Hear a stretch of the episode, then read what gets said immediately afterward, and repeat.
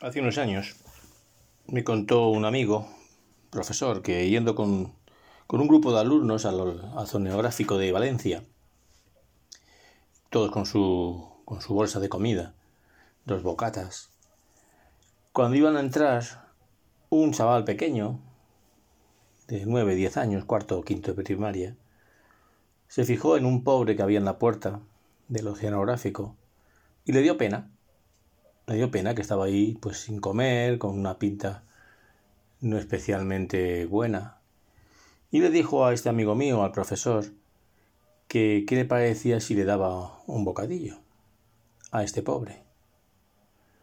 El profesor le dijo, pues mira, a lo que quieras, lo que tú veas. Lo único que te pido es que si lo vas a hacer, pues no lo hagas delante de todos los niños. Deja que los niños vayan entrando para que a ti no te entre ni soberbia ni tontería y lo hagas por, por de verdad, con generosidad. Y el chaval, pues efectivamente se quedó al final, incluso el profesor fue andando ya con el resto del grupo y el chaval le dio el bocadillo, incluso el mejor, ¿eh? el, de, el de jamón con, tomate.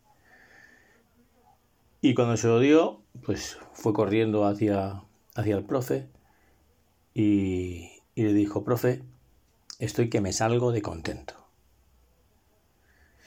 Y es que es así. La alegría de darse es, es verdadera. Ahora que se habla mucho de educación en los afectos, ¿no? La verdadera educación de los afectos, darse a los demás. Tantas veces buscamos la felicidad, que por cierto es a lo que estamos llamados, todas las personas, incluidos nosotros mismos, pues tenemos esos deseos en nuestro corazón de, de ser felices. Pues digo que muchas veces buscamos la felicidad en cosas o en actividades claramente equivocadas. Mm, no acertamos. Porque lo que realmente nos hace felices, y tenemos experiencia todos, ¿eh? es cuando nos damos a los demás. O sea, no digo que el pasarlo bien o que vayamos a buscar eso, el pasarlo bien sea una cosa mala, no. Pero si realmente queremos tener esa satisfacción del deber cumplido, esa paz en el corazón que lo, que lo ensancha, la, la llave para entrar por esa puerta se llama generosidad. Estamos hechos para darnos. Jesús, nuestro Señor, lo repitió muchas veces. No se lo repitió, Él lo vivió. Él se encarnó para darse a los demás. No he venido a ser servido, he venido a servir. Les dijo a los apóstoles, nos dice a ti a mí. Y después, por supuesto, toda su vida, pues darse, darse en la cruz por nosotros. Tengo aquí enfrente ese texto de San Lucas que dice, nuestro Señor, si alguno quiere venir detrás de mí, que se niegue a sí mismo, que tome su cruz cada día. Fíjate que dice cada día, pequeños detalles, y que me siga. Y aquí llega la frase, porque el que quiera salvar su vida, la perderá. Pero el que pierda su vida por mí, ese la salvará. Es así. El que quiera buscarse, pues eso, triunfar por triunfar, el el montárselo, como se dice, pues esa persona mm, en poco tiempo se va encerrando en un caparazón de egoísmo y, y no, no, no está feliz. El egoísmo no nos hace felices. Me contaba también don Ernesto, un sacerdote de aquí de Madrid, que estando en el colegio que, del que es capellán, dio una plática a unos chavales de 13, 14 años. Y les dice una pregunta así, de esas que se hacen en, retórica al aire.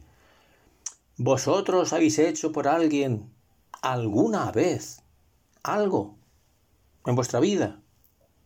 Hombre, ciertamente es una pregunta muy difícil de decir que no, ¿no? Porque todos alguna vez hemos hecho a alguien por algo. Perdón, algo por alguien. Y al final de la plática se encontró un chaval que no salía, que se quedaba ahí en, en el oratorio, que estaba ahí un poquito cabizbajo, mm, serio, y le dijo, ¿qué te pasa? Y dijo, pues mire, don Ernesto, creo que en estos 14 años que llevo de vida no he hecho nunca nada por nadie. Un poquito fuerte, ¿verdad?